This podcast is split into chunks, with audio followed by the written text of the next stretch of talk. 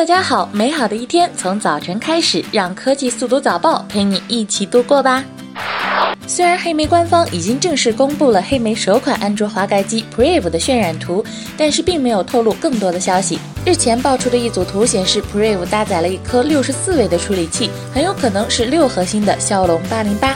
据悉，Preve 还将搭载一千八百万支持光学防抖的主镜头。网友们期待这款新机吗？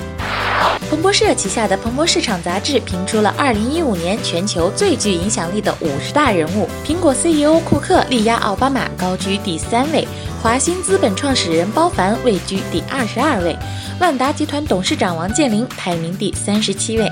彭博市场称，和终身成就奖相比，此次评选更倾向于候选人近期取得的成就，一半上榜者是首次上榜。科技高管、企业家以及风险投资家近来风生水起，也在榜单中得到反映。不管怎样，中国对于全球市场都至关重要，所以彭博市场今年也扩大了亚洲人物的评选范围。斯诺登日前在接受媒体采访时指出，英国情报单位政府通信总部大量投资的新科技可以侵入民众的手机，窃取个人资料信息。对此，当事人完全浑然不知。不仅如此，情报单位还能够通过智能手机找到持有人的所在位置，而且相当精准。对此你是怎么看呢？最近一段时间，采用双摄像头设计的手机越来越多。当然，这指的并不是一前一后，而是同一方向。此前曾有传言称，三星或许会在明年的三星 Galaxy S7 上采用双摄像头的设计，不知道会有怎样的新功能点呢？让我们拭目以待吧。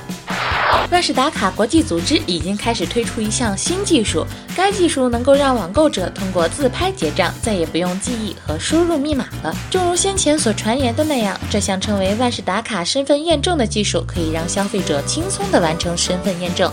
他们只需要把手指放在摄像头上扫一下，或者对着自拍摄像头眨一下眼睛，就能够付款结账，简直是 so easy。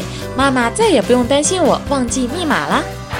十月六日，苹果公司 CEO 库克以电子邮件的形式致信公司全体员工，纪念联合创始人史蒂夫·乔布斯去世四周年。二零一一年十月五日，乔布斯与世长辞，享年五十六岁。许多人认为乔布斯远见卓识，对他崇拜有加，但也有人对他嘲弄讥讽。不管怎样，乔布斯都吸引了太多人的关注。四年后，乔布斯的继任者库克致信苹果全体员工，来缅怀这位硅谷传奇人物。据外媒透露报道，一加新机 OnePlus Mini 将搭载五英寸幺零八零 P 屏幕，前置五百万，后置一千三百万像素摄像头，三千毫安时电池，支持 Type C、NFC 和红外功能。好啦，今天的科技速读早报到这里就要结束了，我们明天见吧。